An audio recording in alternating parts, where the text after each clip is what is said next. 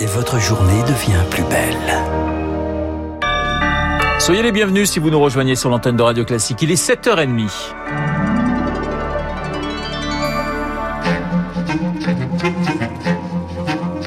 7h, 9h, la matinale de Radio Classique avec Renaud Blanc. Je vous rappelle mes invités. 8h15, Alain Minck, économiste, et à 8h40 dans Esprit Libre, Franz Olivier Gisbert pour commenter toute l'actualité. À 7h30, le journal nous est présenté par Charles Bonner. Bonjour Charles. Bonjour Renaud, bonjour à tous. Et à la une, la Martinique reconfinée pour trois semaines. Entrée en vigueur vendredi soir, couvre-feu 19h, 5h, restaurant fermé, déplacement interdit à plus de 10 km, comme un air de retour en arrière. Le taux d'incidence atteint quasiment 10 000 nouveaux cas pour 100 000 habitants.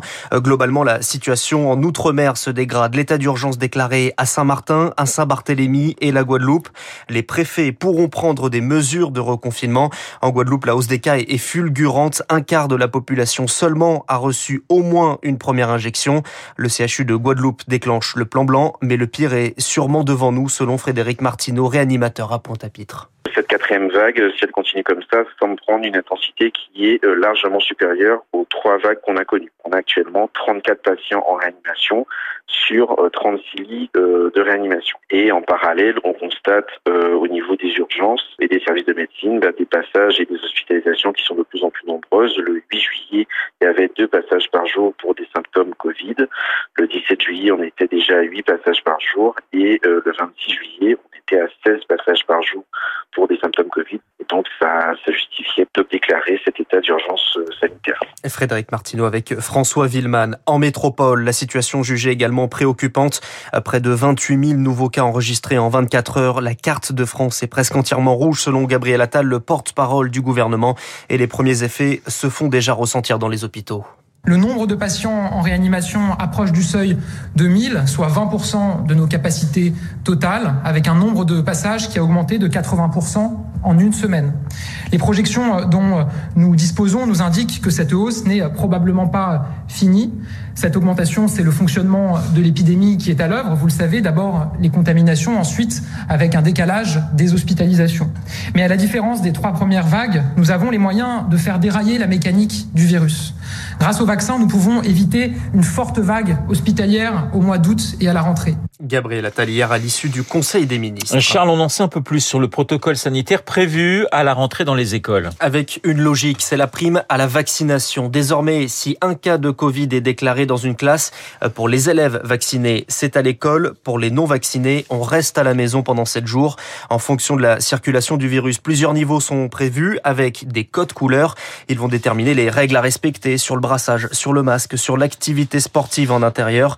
Un protocole qui reste néanmoins flou pour Sophie Vénétité, la porte-parole du syndicat enseignant SNES-FSU. La vaccination massive, y compris chez les adolescents, c'est un élément incontournable pour la sortie crise. Mais là, c'est vrai que euh, ces annonces de Jean-Michel Blanquer, on se pose beaucoup de questions sur leur caractère opérationnel. Il manque en fait un élément important qui est le seuil à partir du moment où se déclenche telle ou telle hypothèse. Si on ne sait pas à quel moment on passe d'un scénario à un autre, ça risque de nous amener à mettre les choses en place dans la précipitation et au dernier moment. Et puis, euh, un des gros trous dans la raquette, c'est euh, l'absence de tests hein, dans les collèges et les lycées, alors que ça reste quand même un des éléments importants pour casser les chaînes de contamination. Et pour faciliter la vaccination, 6 à 7 000 centres de vaccination seront créés près des établissements à la rentrée. Et la Haute Autorité de Santé donne son feu vert à l'utilisation du vaccin Moderna pour les 12-17 ans.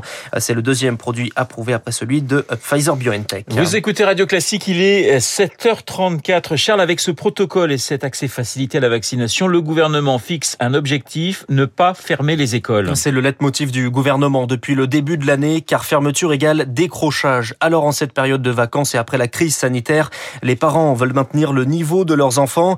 Les cahiers de vacances, ils en sont allergiques. Alors pourquoi ne pas se tourner vers des ateliers plus ludiques, plus amusants? L'association Amasco en propose pour les 6-12 ans. Des enseignants et des animateurs mènent les cours et la demande a bondi cette année. Le reportage d'Élodie Villefrit au Centre social de Paris. Cet après-midi-là, ils sont une quinzaine d'enfants à plancher dans la bonne humeur sur des défis de sciences insolites. Lilia, 11 ans, nous explique son expérience. On avait un couvercle, on avait mis de l'eau à rebord, on avait mis des trombones et on avait mis 150, ça devait toujours pas déborder. On rigole bien, on apprend en s'amusant. Apprendre par le jeu, un système très efficace en particulier pour les élèves en difficulté scolaire, selon Stéphane Morel. Il est à la fois instituteur et directeur des ateliers. Nous faisons en sorte de proposer des activités qui les mettent en réussite. Les enfants se rendent compte qu'ils ont des compétences pas toujours valorisées euh, dans les écoles. La créativité, nous avons fait de l'expression artistique qu'ils ont pu s'exprimer d'une autre manière que euh, par l'écrit ou la lecture. Le concept est aujourd'hui déployé dans toute la France. Pour Michel Venling, son fondateur, cette année scolaire perturbée par le Covid a accéléré le succès des ateliers. Les confinements ou les vacances sont des périodes où il y avait beaucoup d'inégalités qui se creusaient entre les enfants. On a eu vraiment une très forte hausse des demandes. On a triplé par rapport à l'année dernière. Les familles ont besoin d'une solution apprenante pour leurs enfants en fait. Au terme de trois heures de jeu, les enfants s'empressent de raconter à leurs parents ce qu'ils ont appris avant de recommencer le lendemain. Jaune et rouge et ça devient orange. Voilà, jaune et rouge, ça devient orange, le reportage d'Elodie. Je confirme. Une information judiciaire ouverte après la mort d'un habitant de 7, âgé de 22 ans, décédé à 23 heures après avoir été vacciné à 14 heures. Pour le moment, aucun lien avec le vaccin n'est établi. Le jeune homme aurait ingéré un aliment auquel il était allergique juste avant sa mort. 7h36 sur Radio Classique, la réorganisation d'EDF remise à plus tard. Le projet Hercule est reporté. Les discussions avec Bruxelles n'ont pas abouti, notamment sur le degré de séparation des futures entités. Combattus par les syndicats, ils se réjouissent de ce report probablement après la prochaine élection présidentielle. Comparé à Hitler, Emmanuel Macron porte plainte dans son viseur une affiche géante dans Toulon. Le président grimé d'une moustache et la mention obéis, fais-toi vacciner. L'homme à l'origine de ces affiches déjà connues par le passé risque 12 000 euros d'amende pour injure sur la personne du président. Deux suspects arrêtés après le braquage d'une bijouterie chômée à Paris mardi soir. Interpellation sur une aire d'autoroute dans l'est de la France. Une partie du butin estimé entre 2 et 3 millions d'euros a été retrouvée en leur possession. Charles, nous sommes le 29 juillet et aujourd'hui la planète a consommé l'ensemble des ressources que la Terre produit. C'est ce qu'on appelle le jour du dépassement. Demain, nous vivrons à crédit alors que l'an passé, nous avons connu une légère accalmie avec le confinement forcément. Mais cette année, Louis Augry, on reprend les mauvaises habitudes. À partir d'aujourd'hui, la pression humaine a dépassé les capacités de régénération des écosystèmes naturels. C'est notamment à cause d'une hausse de l'empreinte carbone provoquée entre autres par le trafic mondial. Mais cette année, nous avons surtout connu un pic de la déforestation en Amazonie, 20% de plus que l'année dernière. Arnaud Goffier, directeur des programmes à WWF. On va couper très probablement euh, sur cette zone quasiment l'équivalent de deux départements français. Et l'Amazonie commence à émettre plus de CO2, plus de carbone qu'elle n'en stocke alors que jusqu'à présent, c'était parmi notre puits de carbone principal à l'échelle de la planète. Malgré ces perspectives inquiétantes, rien n'est fait pour inverser la tendance. Arnaud Goffier dénonce un manque d'ambition des plans de relance économique. Sur 16 000 milliards d'euros investis dans la relance au niveau mondial, il y en a à peine 2% qui sont compatibles avec la transition écologique et la transition énergétique. Donc on a complètement loupé le coche et là malheureusement c'est reparti, euh, bah, c'est reparti comme avant.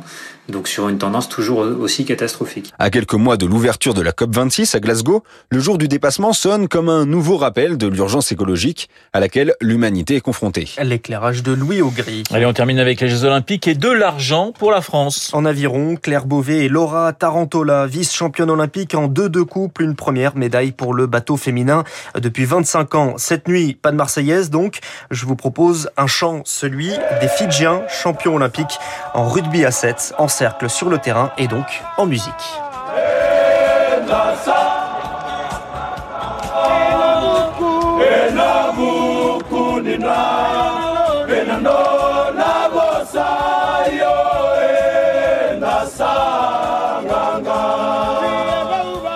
Ça. C'est magnifique. Hein oui, c'est magnifique. Dommage qu'il n'y ait pas de, de, médaille pour le chant.